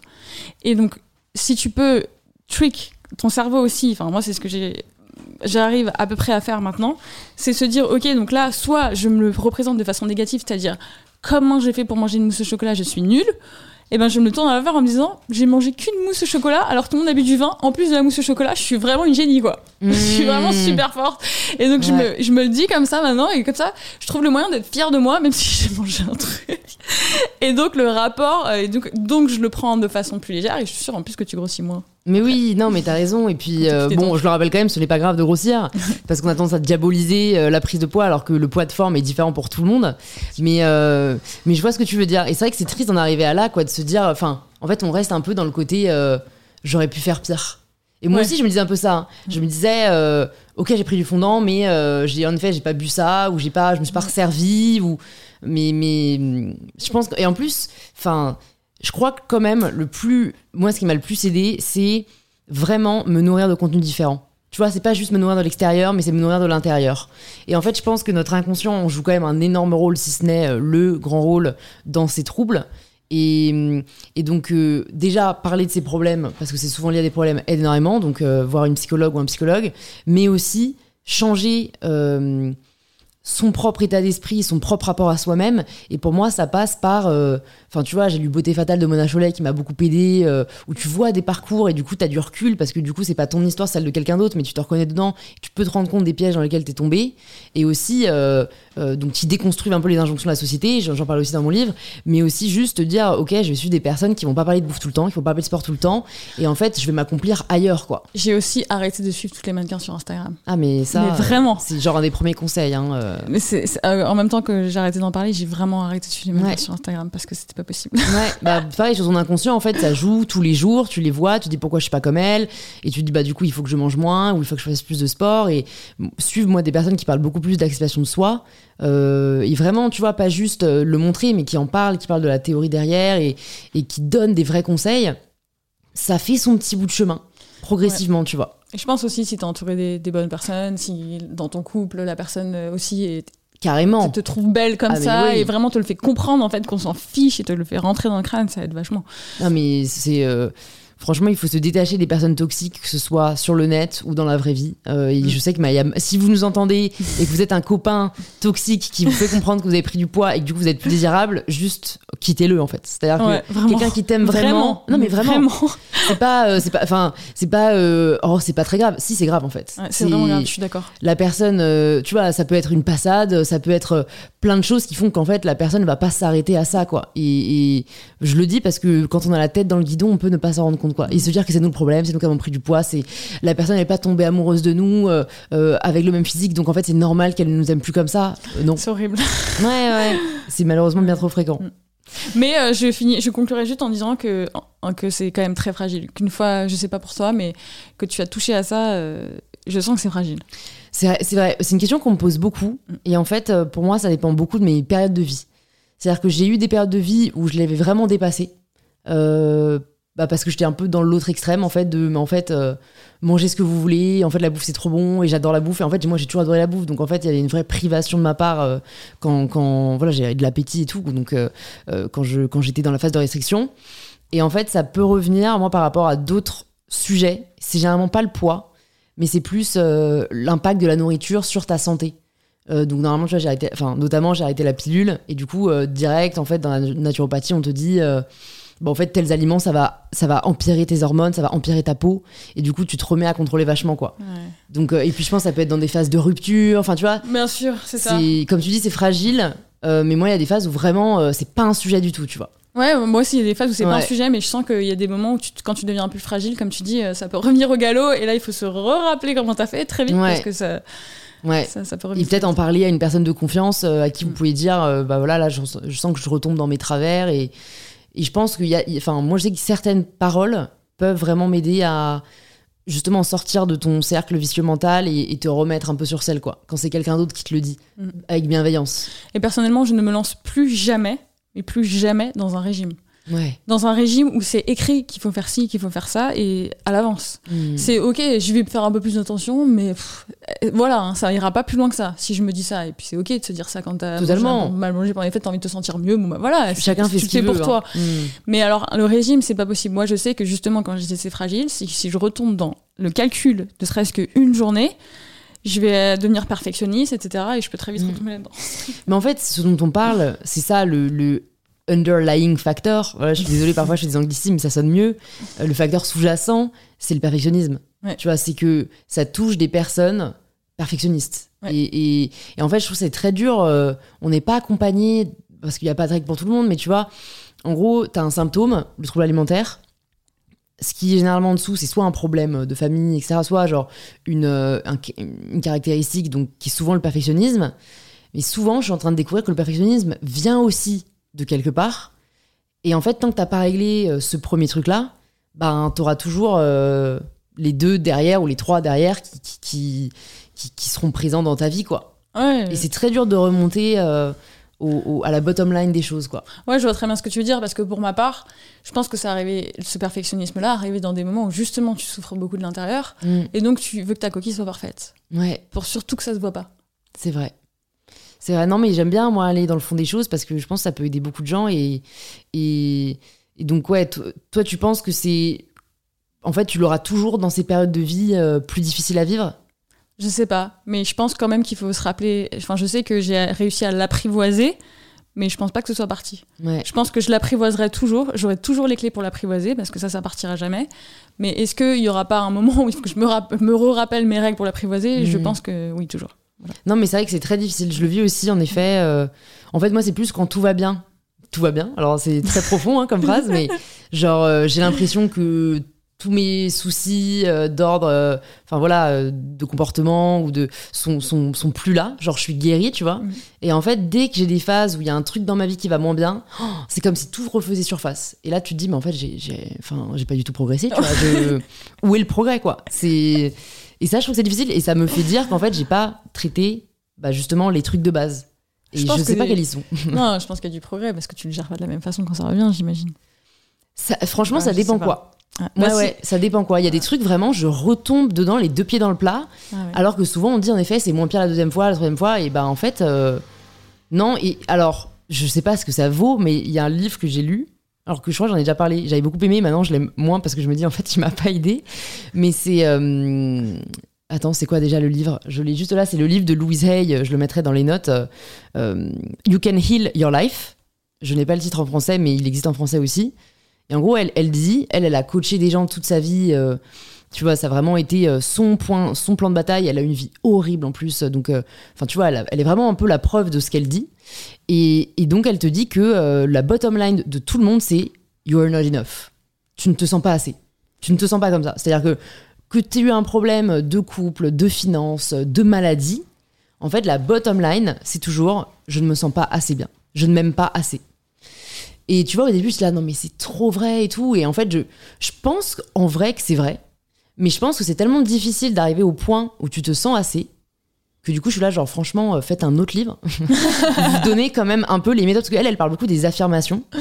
Donc, qui, je pense, est une forme, est un outil, mais en fait, ne suffit pas. Genre, et je trouve qu'il y a un truc très, très culpabilisant. Enfin, tu vois, après avoir lu le livre et essayer d'appliquer les méthodes, où tu vas faire tes affirmations tous les matins, tu vas te répéter dans la glace des trucs et tout. En fait, tu ne vois pas de résultat. Et donc, en fait, tu te dis encore plus que tu es nul. Ouais, puisque ça marche pour les autres, puisque c'est écrit dans un livre et que pour moi ça marche pas. non, mais c'est ça, c'est que tu te remets encore plus en question. Et donc, bref, je pense Ça que c'est vrai. si tu mais... veux régler des problèmes quand même profonds, comme tu l'as dit, enfin parce que ça vient d'une cause mais profonde. mais il y a des exemples, tu vois. Donc, en fait, Où ça te ça fait marche. dire ouais, que ça marche. Bah tant mieux, hein, mais bon après, euh, donc s'il y avait une recette magique qui pouvait marcher pour tout le monde, ce serait trop simple. C'est sûr, c'est sûr. Et on l'aurait donné euh, depuis bien longtemps. Mais Ouais. donc, faites attention aux gourous, en effet, qui peuvent te donner l'impression que, genre, euh, c'est ça le remède à tous tes maux, quoi. Ouais. Écoute, il y a d'autres sujets que je vais aborder avec toi avant de terminer, parce que ça fait déjà une heure et je n'ai pas vu le temps passer. Heureusement que Clément est là pour me le dire. Parce que je me Euh, disais quand on parlait, je me disais on va faire tout le podcast là-dessus, on est parti, bon c'est pas grave, elle recoupera. Ouais, non, non, mais euh, je pense que je comprends même pas parce que j'aime bien euh, quand on approfondit des sujets, euh, c'est des trucs dont on parle pas dans tous les épisodes, tu vois, donc euh, ça aidera, j'espère, beaucoup de gens. Et c'est la première fois que j'ai fait beaucoup d'interviews sur mon livre, mais c'est la Mm. première fois que j'en parle comme ça. Bah écoute, je suis ravie. Merci de ta sincérité. Euh, Est-ce que tu peux nous parler peut-être des, des rêves que tu as dans ta, justement cette bucket list où quand t'as arrêté, tu t'es dit, ok, il y a ça que j'ai envie d'accomplir, ça que j'ai envie d'accomplir. Bah alors il y avait écrire un livre, Ouais. donc je m'y suis mise tout de suite. Il y avait euh, toucher, alors toucher à, parce que c'était très vague et j'ai pas de- d'objectif euh, de résultat pour le coup, pour ne pas me sentir pas assez, en- à l'acting, à la Ouais. comédie, au jeu de la comédie. Donc euh, je me suis inscrite à, à ce cours dont je parlais tout à l'heure. Donc euh, presque en y étant, euh, j'ai déjà accompli ce que je voulais. Ouais, Mais évidemment, j'aimerais bien aller plus loin et, et essayer de jouer dans, dans un film un jour. On verra si ça marche Mm. ou pas. Et euh, il y avait euh, de dessiner des vêtements, donc je l'ai fait avec le coq sportif, puisque j'ai été, euh, j'ai été égérie, et à la fois je pouvais dessiner mes, mes tenues de tennis, donc ça c'était hyper cool. ah ouais. Et c'est vrai que ça m'a beaucoup manqué pendant un temps. Au début, quand j'ai arrêté le tennis, c'était vraiment quelque chose que j'avais mis aussi en priorité, mais petit à petit, ça m'intéresse moins. Mm. Je pense parce que je suis de plus en plus sensibilisée à, à l'environnement, etc. Et je me dis, pourquoi fabriquer Ouais. encore plus de vêtements Ouais. alors qu'on Ça, c'est- surtout essayer d'en acheter moins. Ouais. Donc voilà, ma mentalité change par rapport à ça. Mais euh, voilà, après, j'ai beaucoup aimé le process de l'écriture. J'ai Mhm. vraiment adoré cet état. Donc j'espère y retourner un jour. Ah, Pourquoi, dans quelle mesure et dans quel contexte, j'en sais Mhm. rien. Mais j'espère un jour, évidemment, ce sera pas, je vais pas le forcer. Il faudra que ça vienne de d'accoucher un Ça truc, se ressent, ouais. que j'accoucherai d'un autre truc. Toi Euh, aussi, je crois que t'as écrit à la main, non? Ouais, j'ai écrit à la main euh, la première partie. Ok. Ouais. Après, euh, ma, la, la femme qui a écrit ma préface, ma psychologue, Jeanne Chiofachin, euh, m'a dit mais écris quand même sur l'ordinateur, tu verras, tu pourras pianoter mieux et bouger tes phrases et c'est quand même plus pratique. Et c'est vrai que je suis assez d'accord quand tu testes ta musicalité à un moment donné, t'es quand même un peu plus souple. et- Mais euh, bon, j'adore écrire à la main Ouais. aussi, donc Moi, j'ai toutes mes feuilles là-bas. Pour le coup, donc, je suis d'accord, c'est plus simple. Mais en fait, il n'y a, pas de- y a pas de bonne méthode. C'est-à-dire que moi, je préfère au contraire avoir mes feuilles Euh, et en fait, moi j'avais fait ça comme une disserte, tu vois, où j'avais toutes mes feuilles de brouillon. Et donc en fait, quand t'écris ta partie, tu peux te dire, ah ok, ça j'écris ça là, ça j'écris ça là, ça j'écris ça là. Alors que sur un ordi, tu dois scroller, retrouver la bonne page, puis remonter pour. Horrible. Moi, j'ai écrit comme, euh, comme une rédaction en fait. Ouais. Donc j'ai tout rédigé tout de suite. Ah ouais J'écrivais, ouais. euh, Ouais, t'as pas fait de Non, brouillon, plan Non, euh, j'ai écrit comme ça sortait. Alors, je me Donc suis un fait petit journal plan. intime, quoi. Ouais, je me suis fait un peu un plan chronologique juste pour me rappeler des choses parce que j'ai dû étudier, genre, euh, en quelle année euh, j'ai joué à tel tournoi, etc. Mm. Ça fallait que je recherche. Ou quel événement avait, avait lieu en quelle année, ou relire des journaux intimes pour voir en quelle classe c'était arrivé, etc. pour savoir dans quel ordre le, re- le remettre. Mais sinon, oui, j'ai tout écrit comme ça, donc c'était compliqué. Il fallait après, je, gomme, je gommais des bouts de phrases. En fait, je voulais rendre une copie parfaite, comme si c'était à l'école, j'étais hyper scolaire. Le perfectionnisme est de retour. donc je gommais, je réécrivais, parfois je faisais une feuille volante, tu sais comme qu'on faisait à l'école. Enfin voilà, Ouais, donc c'est ouais. donc à bout d'un moment c'était un peu contraignant. Donc Et- euh, oui, pour reprendre cette bucket list, oui, Ouais. donc je dirais que là aujourd'hui euh, c'est vraiment euh, c'est vraiment plus l'acting euh, Ouais. qui me motive. Est-ce que ça m'intéresse de savoir Parce que je trouve que parfois on fantasme des rêves, alors qu'au fond, c'est pas vraiment ce qui nous nourrit. Est-ce que dans là, euh, ce que tu as pu réaliser, ce qui était sur ta liste, tu t'es rendu compte qu'en fait, il y avait des rêves euh, que tu avais plus parce que euh, la société te les avait mis dans la tête, ou parce que tu vois, l'idée de réaliser ce rêve te faisait kiffer, mais qu'en soi, le processus, qui est pour moi ce sur quoi on devrait euh, euh, vraiment se fixer quand euh, on, on- on essaie d'atteindre son rêve, euh, en tout cas sur lequel se baser, l'appréciation qu'on en a, et ben en fait voilà, c'était pas quelque chose qui t'a vraiment fait kiffer ou autant que t'aurais aimé que ce le soit. Non, j'ai eu de la chance, j'ai vraiment pas été déçue. C'est vraiment ce que j'avais imaginé et c'est exactement ça, c'est que j'aime le processus. Ouais. Chaque Et- processus de ses rêves, bon, Ouais. bah, trop cool. J'aime le processus et sinon euh, j'aurais déjà craqué parce que il- enfin c'est Bah, c'est que des trucs assez longs, hein. Ouais, c'est long, c'est euh, c'est pire que le tennis. Il se passe rien, euh, t'attends, t'es dans l'attente tout le temps, t'as pas de casting. Enfin, tout le Ouais, monde m'a prévenu que ça allait être comme ça.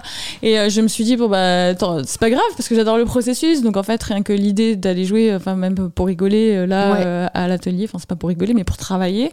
Donc, l'entraînement, je vais appeler comme, comme ça, comme au tennis, ça me ça me plaît. Donc, euh, donc non, j'ai de la chance. Mm, C'est un des meilleurs Ouais. euh, moyens de savoir si ce qu'on fait euh, Mm. nous nourrit vraiment. C'est en Ouais. effet si t'es pas juste défini par le résultat, Oui. quoi. Non, ouais. Alors, je me, je me sens pas du tout tombée dans ce piège, donc ça, c'est cool. Et de toute façon, c'est vraiment quelque chose que j'ai appris avec le tennis, parce qu'à un moment donné, si t'es que sur le résultat, Bah oui. tu peux ne peux rien faire, c'est Ouais, impossible. Et non, je sais plus ce que je voulais dire. Euh, bah, ça me reviendra. Ouais, par rapport à l'acting, moi, je... désolé. Ouais. Non, pas je grave. coupe, on, Oui, non, on mais se moi coupe, aussi. mais c'est ce qui fait la beauté du podcast. Voilà.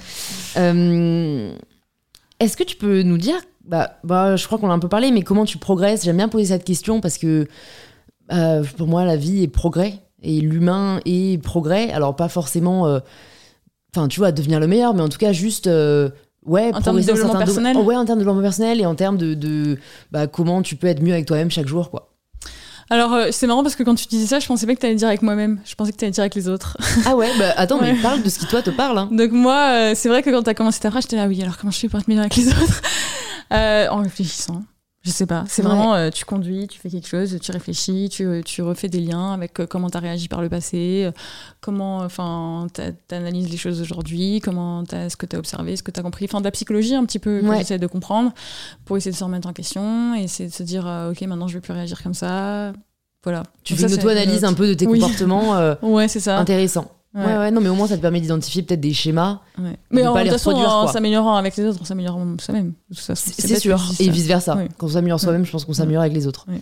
Donc, euh, hyper intéressant. Il y a un sujet que j'avais quand même envie d'aborder aussi, euh, parce que quand j'ai fait des petites recherches, euh, j'ai vu que quand même, tu avais des médias qui disaient la compagne, Tony Parker, etc. Donc, moi, je parle beaucoup de féminisme et d'indépendance. Est-ce que c'est quelque chose qui te dérange? Et comment peut-être t'apprends à, à gérer, tu vois, ce qualificatif, cette- ce statut euh, ouais, d'être femme de, entre guillemets, tu vois. Bah franchement, c'est marrant parce que je pense que si tu, tu as cette faille d'avoir peur d'être la femme d'eux, tu vas en souffrir. Mais comme je le vois pas du tout comme ça, ça Ouais. me fait rien. Comme t'es à l'aise avec toi-même, en fait, tu t'en Ou- fous de. Mais vraiment, c'est un truc, je, je n'y pense pas. Mm.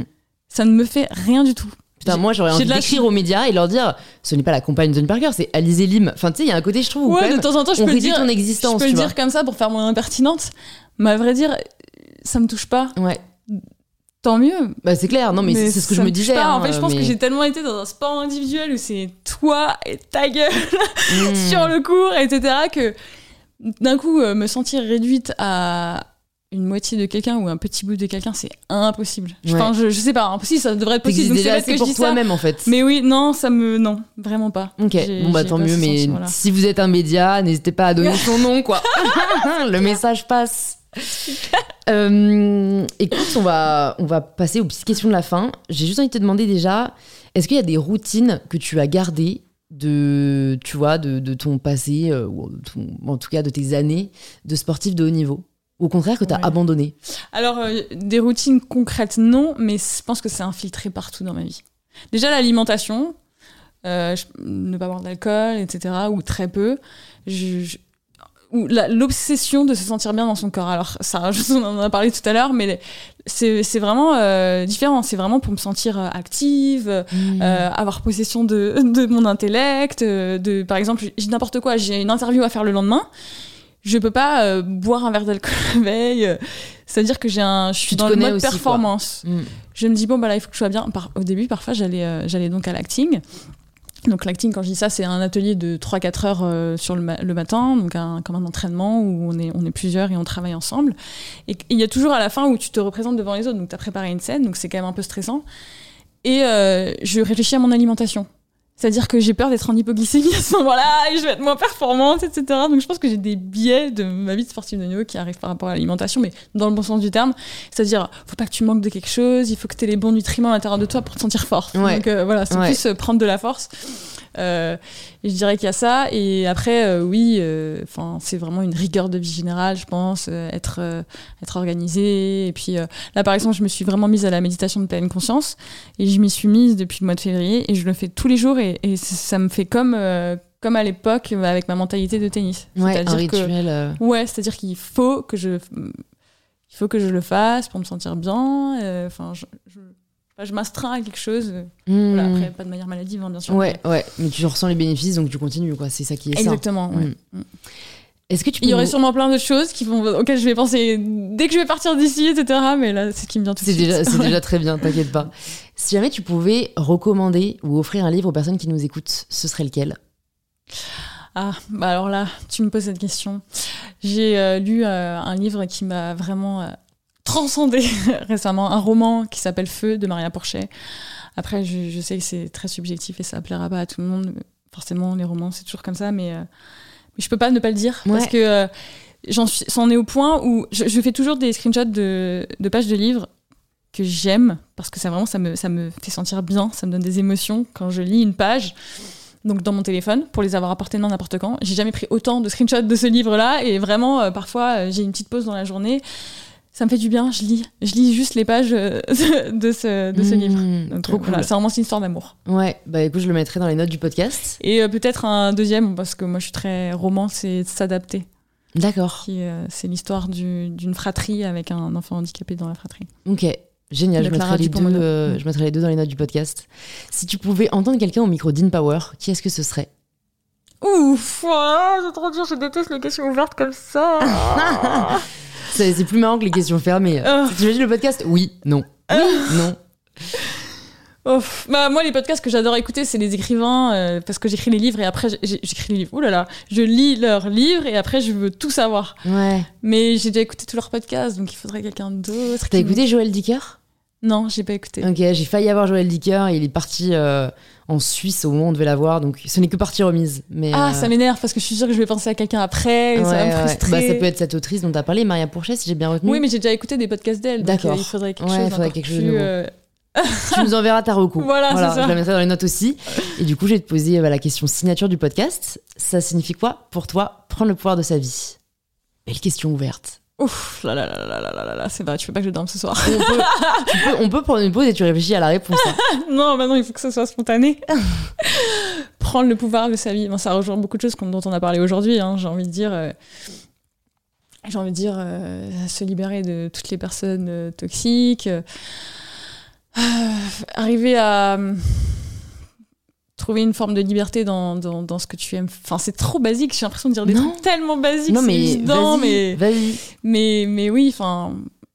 Euh, c'est-à-dire que s'autoriser à faire les choses dont on a toujours rêvé. Enfin, Mm. Vraiment, pour moi, il n'y a pas de barrière. Faire sauter toutes les barrières, les croyances limitantes, s'entourer des personnes qui nous font du bien et ne jamais culpabiliser ou se dire qu'on est obligé d'avoir ces personnes dans sa vie parce que c'est comme ça, mais vraiment par choix et parce qu'on a. on- on- Vraiment, moi, je ne supporte pas qu'on m'impose dans mon entourage des personnes qui, qui me donnent des émotions négatives. Mm. Donc voilà, un, un mix de tout ça. Ok. bah écoute, j'aime beaucoup et c'est que des bons conseils à appliquer. Donc euh, merci beaucoup Alizé. Merci C'était à toi. hyper cool d'échanger avec toi. Bah, Euh, pour les personnes qui nous suivent et qui veulent en savoir plus sur toi et sur ce que tu fais, où est-ce que tu veux qu'on les redirige? Bon, je, je sais pas, j'aime pas faire trop de. bah, je suis sur, Sur tous les, Insta, sur tous les réseaux sociaux. les je, suis, réseaux, ok. je suis plus sur Insta que sur le reste. Après, euh, Ouais. Non, mais je le mets comme ça, euh, Voilà. chacun pourra faire comme il veut, mais moi, voilà, ce sera dans les sur notes. Instagram. Alors, À très vite. à très vite. Salut, Bye. merci. Merci d'avoir écouté l'épisode jusqu'au bout, vous êtes des vrais et j'espère que cette conversation vous a inspiré. Si c'est le cas, vous pouvez nous le faire savoir en le partageant en story ou en post sur Instagram, en nous taguant arrobase alizelim et arrobase mybetterself pour que l'on puisse vous remercier et interagir avec vous. Et si vous cherchez quel épisode écouter ensuite, plus de 200 épisodes sont disponibles gratuitement sur InPower. Vous pouvez vous abonner directement sur la plateforme que vous êtes en train d'utiliser. Je vous dis donc à très vite pour un tout nouvel épisode d'InPower.